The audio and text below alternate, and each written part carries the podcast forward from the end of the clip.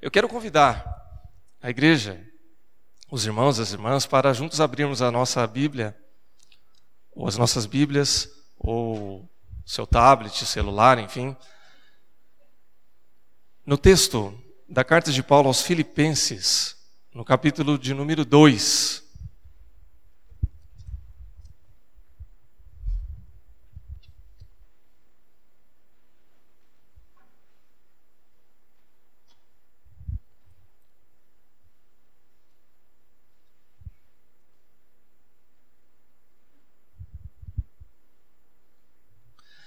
Filipenses capítulo 2, nós faremos a leitura dos versículos 12 ao 18.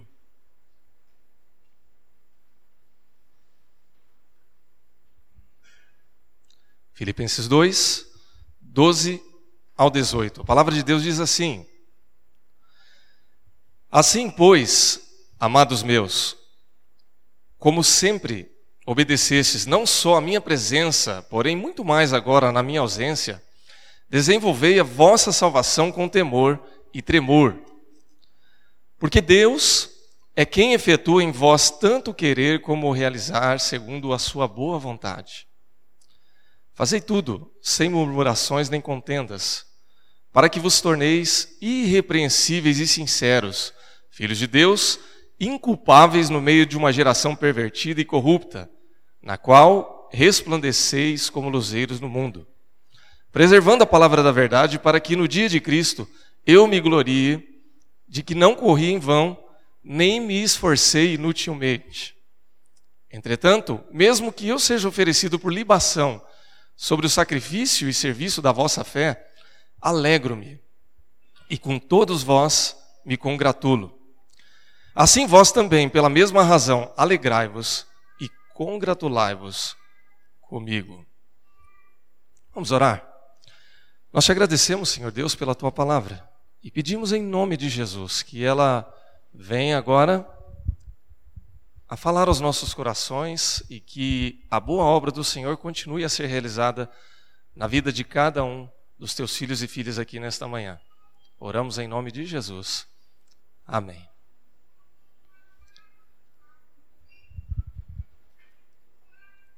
Nós, ao sermos convidados para estar aqui nesse final de semana, eu e minha esposa, procuramos é, saber do que a igreja estava falando, o que ela estava refletindo, e o pastor Rafael disse: Olha, é, nós estamos com o tema Conhecendo Mais Jesus. Então, é, nós gostaríamos de trazer nesta manhã como um desafio para a reflexão da palavra de Deus e como tema, a ideia de que vale a pena seguir a Jesus. Se nós conhecemos a Jesus, se nós queremos conhecer a Jesus, então nós precisamos segui-lo. Nós precisamos caminhar, precisamos andar com esse Jesus. Essa semana, ou melhor, há algumas semanas atrás, alguns dias, nós estivemos visitando uma família, um casal, e conversando com eles a respeito da vida com Deus e das experiências que a gente tem tido com Deus e com Jesus. E era para ser uma visita até breve, nós tínhamos nos programado para ficar ali em torno de uma hora conversando com essa família. E essa visita se estendeu por bem mais do que uma hora. E conversando com, com essas pessoas, particularmente com a mulher, ela tinha uma necessidade muito grande de falar acerca das suas experiências com igreja, não especificamente com Deus ou com Jesus. Então ela começou a contar a sua história e disse: Olha, eu comecei a ir em igreja em 1995 e eu fui na igreja tal e passei um tempo lá e depois ah, não deu muito certo e eu fui para outra igreja. Depois eu mudei de cidade e lá nós tivemos uma experiência é, naquela igreja e foi muito bom porque é, quando eu estava indo na igreja eu comecei a prosperar e as coisas deram certo e eu consegui mudar de emprego. Depois nós precisamos mudar de cidade e passamos então para uma outra cidade. Lá eu fiquei um pouco afastada, mas depois eu senti um puxão de orelha de Deus e eu voltei para a igreja. E ali eu caminhei, caminhei. E naquele tempo todo eu fui tentar falar alguma coisa a respeito de Jesus, mas ela estava empolgada e quando eu fui falar, ela, então, pastor, e aí assim, eu dei aquela recuada e deixei ela falando mais um pouquinho, e ali ela falou mais uma hora, e depois mais uns 40 minutos, e depois de um gole de café mais uma hora. E a gente exercitou ali e, e absorveu um pouquinho de vitamina C, né? Café, comunhão e tal. Mas foi bom. É, foi uma visita produtiva, embora longa, produtiva. Mas o que me chamou a atenção naquele tempo é que ela falou muito de igreja, falou bastante da, da sua compreensão a respeito né, do, do relacionamento com Deus e de como ela passou por altos e baixos, onde se ela ia na igreja e passava um tempo ali, ela era beneficiada, e em como, em contrapartida, saindo dali e não estando naquele contexto, ela passava por problemas e por dificuldades. E me trouxe uma preocupação, porque não falar de Jesus, não falar do seu relacionamento com Deus por meio de Jesus Cristo, é, é um sinal de que, embora ela estivesse já nesse processo há 20 anos, entre indas e vindas, não houve nenhum tipo de crescimento, não houve nenhum tipo de relacionamento com Jesus que lhe proporcionasse, por exemplo, a certeza da salvação, a convicção de que Deus estava fazendo uma obra não apenas é, no seu trabalho ou no que ela poderia ganhar ou perder, mas na sua vida, na sua casa, na sua família. E o que eu acho, irmãos, e, nos traz é, uma preocupação maior é que essa não é apenas a realidade dela ou da sua casa, da sua família, mas essa é a realidade do, tempo que nós estamos vivendo hoje. É a realidade do tempo presente, ah, que alguns estudiosos chamam de tempos pós-modernos. Eu não vou entrar aqui nos pormenores do que é a pós-modernidade, porque ah, eu acredito, irmãos, que nós não conseguiríamos definir isso. Dizem alguns aí que se você pedir para quatro estudiosos uma definição de pós-modernidade, nós vamos ter cinco definições. Então, fica difícil, mas há algumas características desse tempo que a gente poderia aqui, pelo menos, trazer para a gente tentar entender um pouco melhor o que é que nós estamos passando. Há um livro em espanhol que se chama Ética e Religiosidade em Tempos Pós-Modernos, em que um dos autores diz assim que esse tempo, que eu vou falar, eu vou parar de falar em pós-modernidade, vou falar do tempo que a gente vive hoje, nosso contexto. Ele diz assim que esse tempo ele é classificado como um tempo onde as pessoas estão sem referenciais, ou seja, ninguém mais tem motivação ideológica, religiosa, não há compromisso com nada ou com ninguém, e a única referência é o seu próprio bem-estar. Cazuza já dizia alguns anos atrás, né? ele não era modelo para nada, mas ele dizia assim que ele precisava de ideologia para viver. E parece que as pessoas hoje, né, nesse mundo aí fora, estão com esse problema. É um tempo instantâneo e efêmero também. Ou seja, você valoriza, ou as pessoas valorizam tudo aquilo que é superficial e instantâneo. É hedonista em busca de felicidade, procura satisfazer unicamente as suas necessidades seja através de terapias, exercícios físicos, né? Fica um corpo sarado, bonito, esbelto, forte, igual o pastor assim. Né? Não.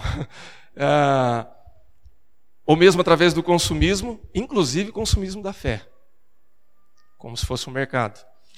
E um ser psicológico, ou seja, alguém que não busca mais a mudança da sociedade, do seu bairro, da sua igreja, da sua família, enfim, mas sim a preservação da sua própria situação psicológica, material, para, assim, a sua saúde psíquica ficar preservada. Então, vale eu me sentir bem. O que importa é que eu me sinta realizado. E meu contexto, enfim, não é tão importante. Então, o resultado disso é que hoje nós não encontramos muitas pessoas que estejam engajadas em projetos que cobrem delas um esforço individual muito grande, que cobrem um sacrifício pessoal, que cobrem abrir mão de algumas coisas que são, sim, importantes para nós, mas que podem ser deixadas de lado se o todo puder ser beneficiado. E quando nós levamos essa característica para a realidade da vida com Cristo, então nós começamos a entender por que, que nós temos alguns problemas na vida com Deus e com a igreja nos dias de hoje. Por que, que tantas pessoas falam de ir à igreja, mas não falam de seguir a Jesus? Por que, que tantas pessoas falam de ir à igreja, mas não falam da minha igreja? E quando nós lemos o texto da palavra de Deus, onde o apóstolo Paulo, ele fala acerca do desenvolvimento da salvação, de um compromisso com Jesus, de uma caminhada onde as pessoas possam ser encontradas irrepreensíveis e se encontrar com Deus ao final da sua vida, nós temos aqui um desafio que vai na contramão daquilo que nós estamos vivendo hoje e daquilo que nós estamos experimentando na sociedade aí fora. Porque Paulo, quando ele fala isso, Paulo era um entusiasta por Cristo. Ele seguia Jesus fervorosamente. E quando ele escreve essa carta aos Filipenses, ele está num contexto maravilhoso, ele está premiado por seguir a Jesus, está preso. E se não, não, há um consenso em qual foi o momento da prisão dele aqui, onde exatamente ele estava, mas a maioria dos estudiosos dizem que ele estava já em Roma. E se essa tese for confirmada, ele estava pertinho da sua morte. Esse era o prêmio. Esse foi o grande benefício que Paulo recebeu, é, materialmente falando, por ser um entusiasta, por ser um fervoroso seguidor de Jesus. Mas lá na cadeia ele diz assim: olha, sigam firmes, creiam, desenvolvam a salvação, caminhem com Jesus, andem diferentes daquilo que as pessoas estão dizendo aí, não se conformem, sigam firmes. E se vocês puderem completar a minha alegria, então nós vamos nos encontrar, nem que seja no dia de Cristo, mas nós vamos nos alegrar e vamos celebrar para a glória do Senhor Jesus. É maravilhoso a gente ver a palavra de Deus nos revelando isso. Só que quando a gente é, se encontra com a realidade presente, com o dia a dia, em que as pessoas estão pensando de uma outra forma, o desafio se torna um pouco maior. E aí a gente começa a pensar assim: será que vale a pena seguir esse Jesus? Se Paulo lá atrás teve como recompensa, entre aspas, irmãos, esse prêmio, o que é que eu vou ganhar com isso? E aí talvez a pergunta seja: eu preciso ganhar alguma coisa para seguir a Jesus? Esses dias nós estávamos, eh, já há alguns meses, né? Nós estávamos ali organizando as coisas para o culto e nós temos um ministério infantil, ministério com as crianças na igreja, uma boa escala, com irmãos que trabalham e nos ajudam muito a abençoar e a instruir as crianças lá no culto. E é parecido com a dinâmica daqui, as crianças participam, depois vão para o culto infantil, só que lá é à noite, né? E uma das irmãs ligou para a Thaís, minha esposa, que é uma das coordenadoras desse ministério, e falou assim: Thaís, dá para você me substituir nesse domingo? E já bem em cima da hora, né?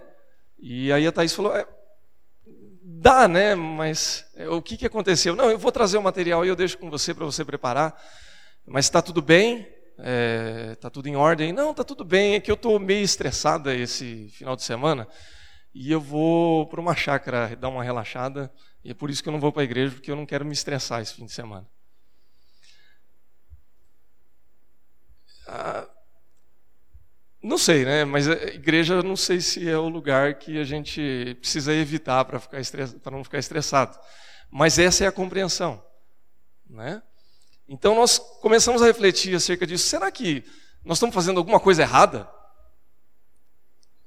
Ou será que as pessoas não entenderam ainda o que é seguir a Jesus? E quando nós vemos o texto da palavra de Deus que nos faz esse desafio, irmãos, é, eu não sei né, o que, que a gente tem em mente, o que, que as pessoas têm em mente acerca dos benefícios de seguir a Jesus, mas eu sei que nós temos um chamado para isso. Nós temos um convite da palavra de Deus para isso. E mesmo que a gente não recebesse benefício nenhum, nós vamos entender isso na reflexão da palavra de Deus, Mas eu diria que vale muito a pena seguir. Vale a pena. Nós não merecemos nada dado por Deus, mas ainda assim Ele nos abençoa. Ele nos dá muitas coisas. E eu quero falar a respeito de algumas dessas coisas, de alguns fatos da palavra de Deus que nos mostram como vale a pena seguir a esse Jesus que nós estamos conhecendo aí neste ano. O primeiro fato é que seguir Jesus desenvolve em nós uma melhora contínua. Versículo 12, quando Paulo faz esse convite, ele diz assim: Desenvolvei a vossa salvação com temor e tremor. É interessante porque Paulo ele dá uma ordem e a palavra de Deus nos traz essa ordem de que nós devemos desenvolver a salvação que foi dada por Deus em Cristo Jesus.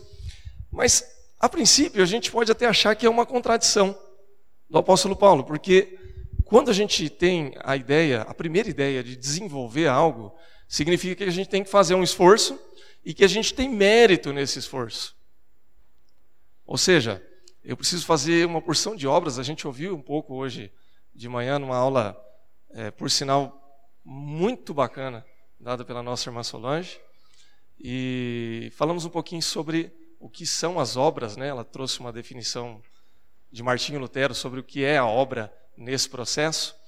E através da obra, gente, das obras, né, nós desenvolveríamos a salvação como se fosse um mérito nosso. Mas não é bem isso que o apóstolo Paulo está dizendo. Ele continua o texto, né, falando que é Deus quem efetua em nós tanto o querer quanto o realizar. Se a gente ficar só nas obras ali, nós poderíamos achar que nós não somos mais reformados, né, que a gente não crê na graça de Deus, que é gratuita e tudo mais. Mas não, ele diz que é Deus quem efetua em nós o querer e o realizar. E que nós somos salvos, lá em Efésios 2, 8 e 9, pela graça mediante a fé. Isso não vem de nós, é dom de Deus para que ninguém se glorie. Ora, se é Deus quem faz, se é Deus quem efetua, tanto querer quanto realizar, eh, vulgarmente falando, é Deus que faz tudo. Como é que nós vamos desenvolver a salvação então? Se Deus derramou sobre nós a sua graça, o que, que resta para nós fazermos? Irmãos, o que ocorre é o seguinte: a graça de Deus, ela não é sinônimo de passividade. Quando Deus nos dá a graça, a salvação, o perdão dos pecados, a obra da salvação que a gente conhece, biblicamente falando, não significa que agora a gente pode se acomodar, cruzar os braços e dizer assim: bom, agora né, deixa correr. Deixa que Deus faz o resto. Ou então, vamos para a igreja, vamos sentar, vamos ouvir, que automaticamente as coisas vão acontecer. Não! Nós precisamos fazer a nossa parte. E ao fazer a nossa parte, Deus vai melhorando a nossa vida a cada dia, vai nos melhorando como pessoas.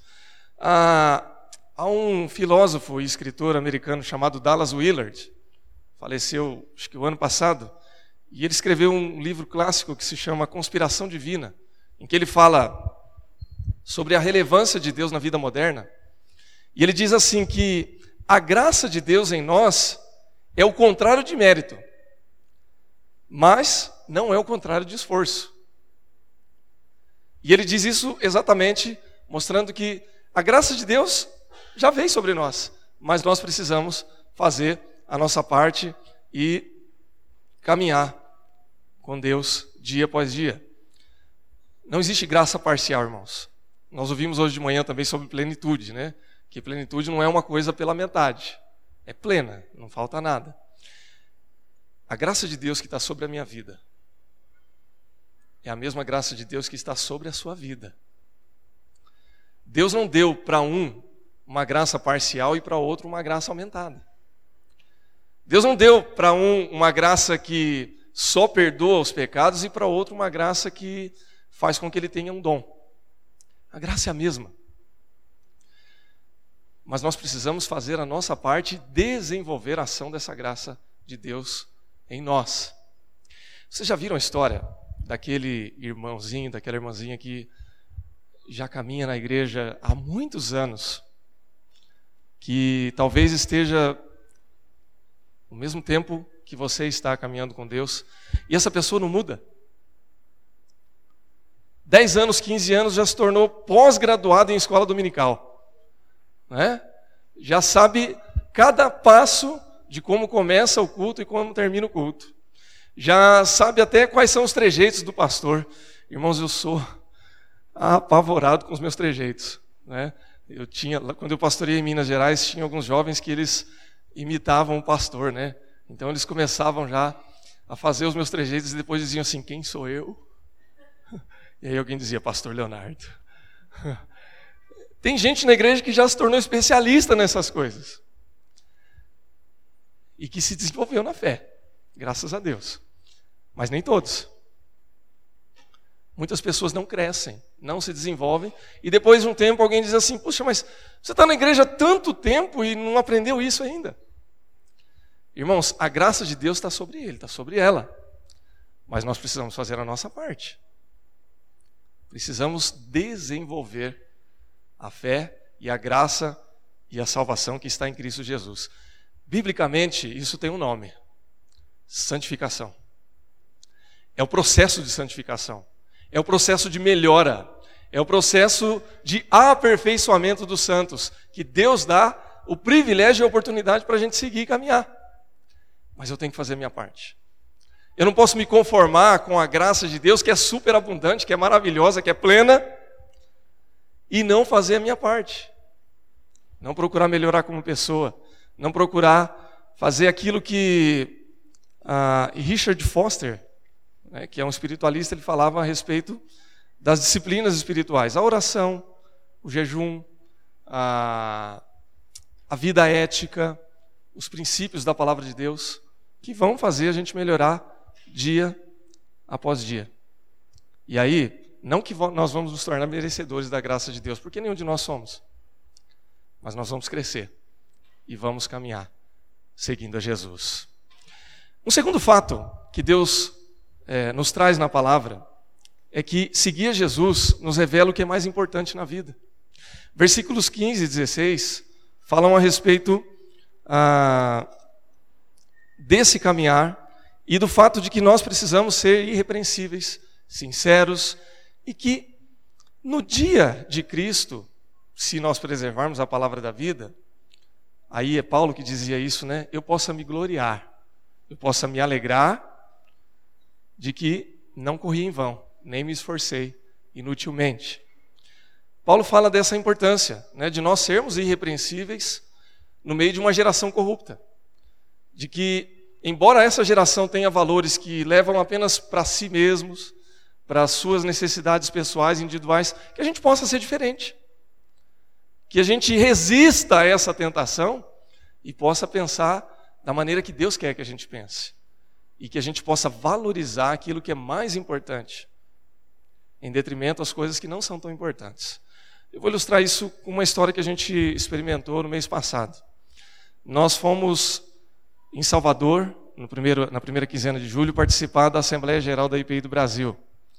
E foi um tempo de muito trabalho, de muitos compromissos e vários pastores e presbíteros levaram suas esposas para poder aproveitar né, a viagem e aproveitar que nós estaríamos lá. E eu levei a Thaís, minha esposa. Eu achei até que ia dar um tempinho para a gente passear um pouquinho lá. Só que a agenda estava muito puxada. Era todo dia reunião plenária, reunião de comissões. E as esposas acabaram tendo que formar um grupo ali e elas passeavam enquanto a gente ficava ali trabalhando montaram um grupo no WhatsApp, irmãos. É, posso contar, né? Não tem nenhum problema. E elas se autodenominaram as poderosas da AG. Vai entender por quê, né? Coisa de menina, né? Ah, e aí virou uma brincadeira isso lá na Assembleia Geral. E alguns irmãos deram uma escapadinha num horário de, de comissão e foram passear lá no Pelourinho, né? Eles não eram os poderosos da AG, mas deram uma escapadinha. Alguns podiam, né? Nem todas as comissões ficaram o tempo todo trabalhando. As que acabaram mais cedo do seu trabalho deram esse tempo. E aí o, reverendo Áureo, né, o presidente da AG, falou lá na plenária: olha, gente, vocês fiquem espertos porque o pastor Áureo também tem Facebook. E eu estou vendo a foto de muitos irmãos aqui no Facebook, tirando foto no Pelourinho, tirando foto na praia, e eu vou cobrar. Então vocês fiquem espertos. E aí, lógico que né, acabaram seus passeios até domingo. Domingo a gente conseguiu, né, acabou, encerraram seus trabalhos, e nós fomos passear, fui conhecer um pouquinho de Salvador, fui no Pelourinho, conheci ali alguns monumentos históricos, eu gosto muito disso, né? Aqui em São Paulo, quando a gente passa um pouquinho, a gente fica né, de queixo caído. É, tirei foto ali no Museu do Ipiranga, me senti ali o máximo, né? É, olha quantos anos e tal. E quando nós fomos conhecer as igrejas ali em Salvador, eu fiquei maravilhado com a igreja e convento de São Francisco, que é bem típico, né, da construção da época. Já tem ali alguns séculos essa construção. E é, é expressão do barroco brasileiro, em que do lado de fora há muita simplicidade, mas do lado de dentro é um negócio esplendoroso. Então, quando eu entrei e me deparei com toda aquela beleza, é, eu não sei se alguém já teve a oportunidade de conhecer lá, mas ela é toda entalhada em ouro por dentro. E ali tem vários florões com pinturas douradas banhadas a ouro.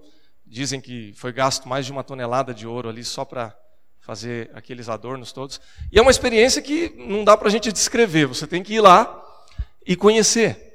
E eu passei um tempo ali, era domingo à tarde, não tinha ninguém, só eu e a Thaís. Eu falei, olha que presente, né? A gente vai poder gastar tempo aqui, conhecer.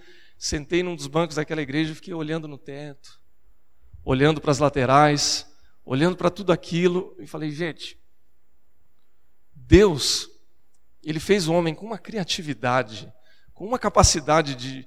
com, com um senso estético de tentar revelar o belo, o sublime, o, o divino, que. e corrompido, né, pelo pecado. E eu fiquei maravilhado com aquilo e, e comecei a pensar, né, que é, Deus nos permite fazer obras maravilhosas. Deus nos dá a capacidade de fazer coisas grandiosas.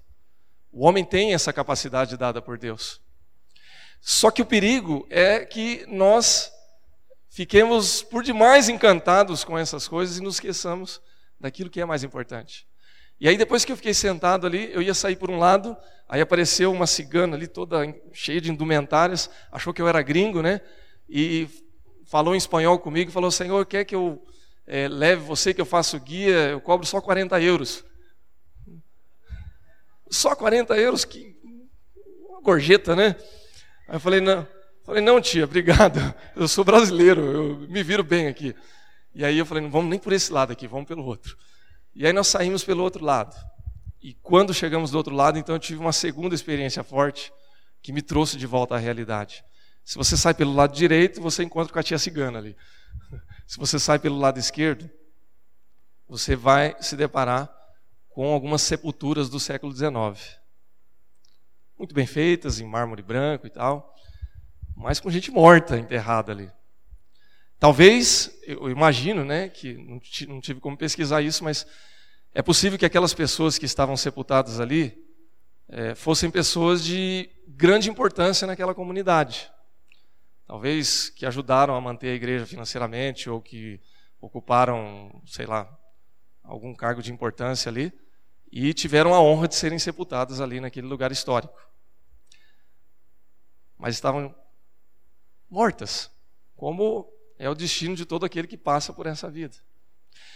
O que eu quero dizer com isso, irmãos, é que você pode ter uma experiência estética linda, você pode valorizar o belo, o material, as grandes realizações do homem, mas o fim do homem é o mesmo. A vida passa muito rápido e a gente, por vezes, se canta com coisas maravilhosas dessa vida e esquece daquilo que é mais importante. E Paulo ele lembra as pessoas a respeito disso. Ele diz assim: olha, vivam essa vida da melhor forma possível. Valorizem aquilo que faz com que vocês sejam irrepreensíveis no meio de uma geração que não está se importando com isso. Porque nós vamos nos encontrar no dia de Cristo, na salvação, na vida eterna. E eu quero me alegrar, eu quero ter a certeza de que esse esforço não foi inútil. Irmãos, o que é mais importante na nossa vida? Há muitas coisas que são necessárias e são boas. eu preciso de um bom trabalho, eu preciso de uma boa casa, eu preciso me realizar profissionalmente, eu preciso ter boas relações. Tudo isso é importante, é necessário e Deus valoriza isso para a gente. Mas o que é mais importante? A nossa vida com Deus é muito mais importante. As experiências que nós vamos ter seguindo a Jesus são melhores do que qualquer experiência que a gente vai ter aí na vida. Há muitas pessoas hoje que perderam os seus referenciais e aquilo que verdadeiramente ia ser, é, ia fazer sentido. Há pessoas que olham, por exemplo, para o seu casamento e dizem assim: ah, não deu certo. Mas não deu certo por quê? Ah, incompatibilidade de agenda. É verdade. Há muitas pessoas que abandonam seus filhos e depois, quando você vai tentar entender por que ele, ah, é porque é, eu tinha uma carreira e eu não podia abrir mão da minha carreira. Há muitas pessoas que estão sofrendo hoje porque perderam muito tempo na sua vida com Deus. E aí, quando você vai tentar entender e a pessoa vai fazer uma reflexão, diz assim: Eu gastei muito tempo fazendo outras coisas. Lazer, vou desestressar, né? Vou fazer aquilo que agrada ao meu coração. Irmãos, não há nenhum problema em a gente valorizar essas coisas. Todo mundo tem agenda, todo mundo tem carreira, todo mundo tem necessidades. Mas o que é mais importante? O que é que vai valer a pena no final da nossa vida? E aí? É nessa hora que, ao seguir a Jesus, ao conhecer a Jesus, a gente entende e passa a valorizar isso. Irmãos, o último fato, eu já estou encerrando, não quero extrapolar aqui. Ah, o último fato que a palavra de Deus nos mostra é que seguir a Jesus nos dá convicção de que Ele se importa conosco.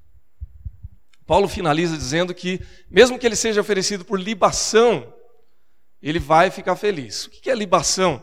Libação era uma prática no mundo antigo, um ritual religioso, onde você, é, o celebrante, né, derramava um líquido, que podia ser vinho, água, azeite, em uma oferta a uma divindade. Então, essa era uma linguagem muito comum, por isso que ele usava, dizendo assim: Olha, eu vou ser derramado como libação, mas não me importo. O importante é que esse sacrifício vale a pena para a vida daqueles que vão ser beneficiados por esse sacrifício. E ele estava pronto para entregar a sua vida. Já estava preso e sabia que talvez o seu destino fosse a morte. E aí então, ah, ele transpõe o significado da sua vida como se fosse a vida do próprio Jesus. Nós vamos falar um pouquinho sobre isso. Mas isso me lembra uma história que eu li algum tempo em outro livro, uh, um livro chamado O Maravilhoso e Bom Deus, do James Bryan Smith. E ele conta uma história de um outro autor muito conhecido chamado Brennan Manning, que escreveu o Evangelho Maltrapilho. E que ele fala, ele era um grande orador escritor cristão, e Brennan Manning foi um homem que, por muitos anos, ele viveu conflitos pessoais muito graves. Problemas de autoaceitação, problemas de aceitar que Deus amava ele. E ele passou por experiências das mais variadas possíveis. Teve problema com alcoolismo. E Deus transformou a vida desse homem. E usou a vida dele para abençoar a vida de muitas pessoas. E ele conta a história de que quando ele era jovem ainda, ele estava, ele é americano, né? Estava na guerra da Coreia. E estava numa trincheira com o seu grande amigo de infância chamado Roy Brennan. E numa, numa determinada noite eles estavam conversando e falando sobre histórias da sua infância, adolescência, que eles aprontavam juntos ali na rua em que eles moravam. E o Roy estava comendo um chocolate ali, de repente cai uma granada dentro dessa dentro dessa trincheira. Os dois assustam e o Roy na hora, por impulso, joga o chocolate para o lado, dá um sorriso para o Brennan e abraça a granada.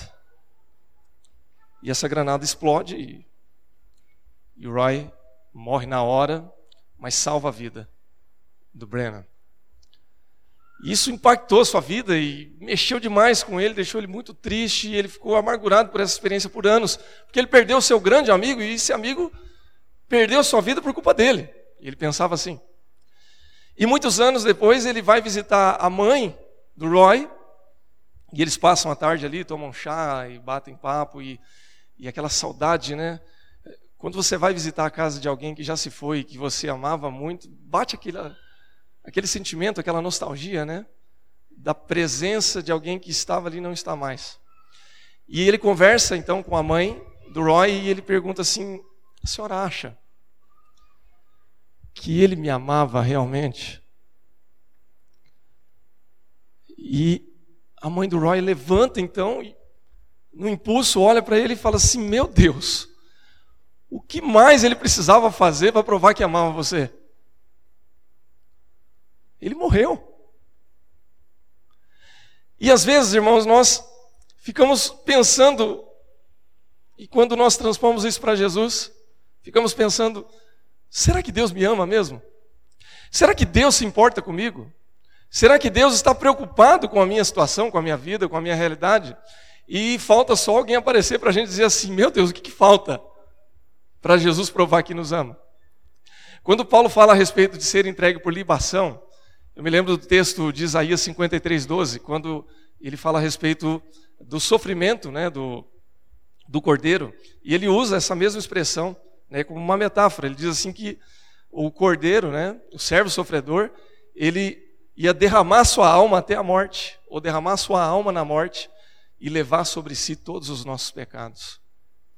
Irmãos, Deus nos ama por meio de Jesus Cristo.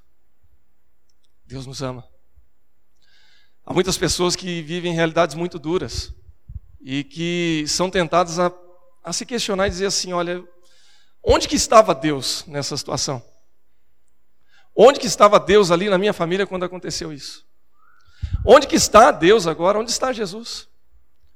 E aí, irmãos, a palavra de Deus nos mostra que Jesus estava e está no mesmo lugar que ele sempre esteve, nos amando e morrendo por nós.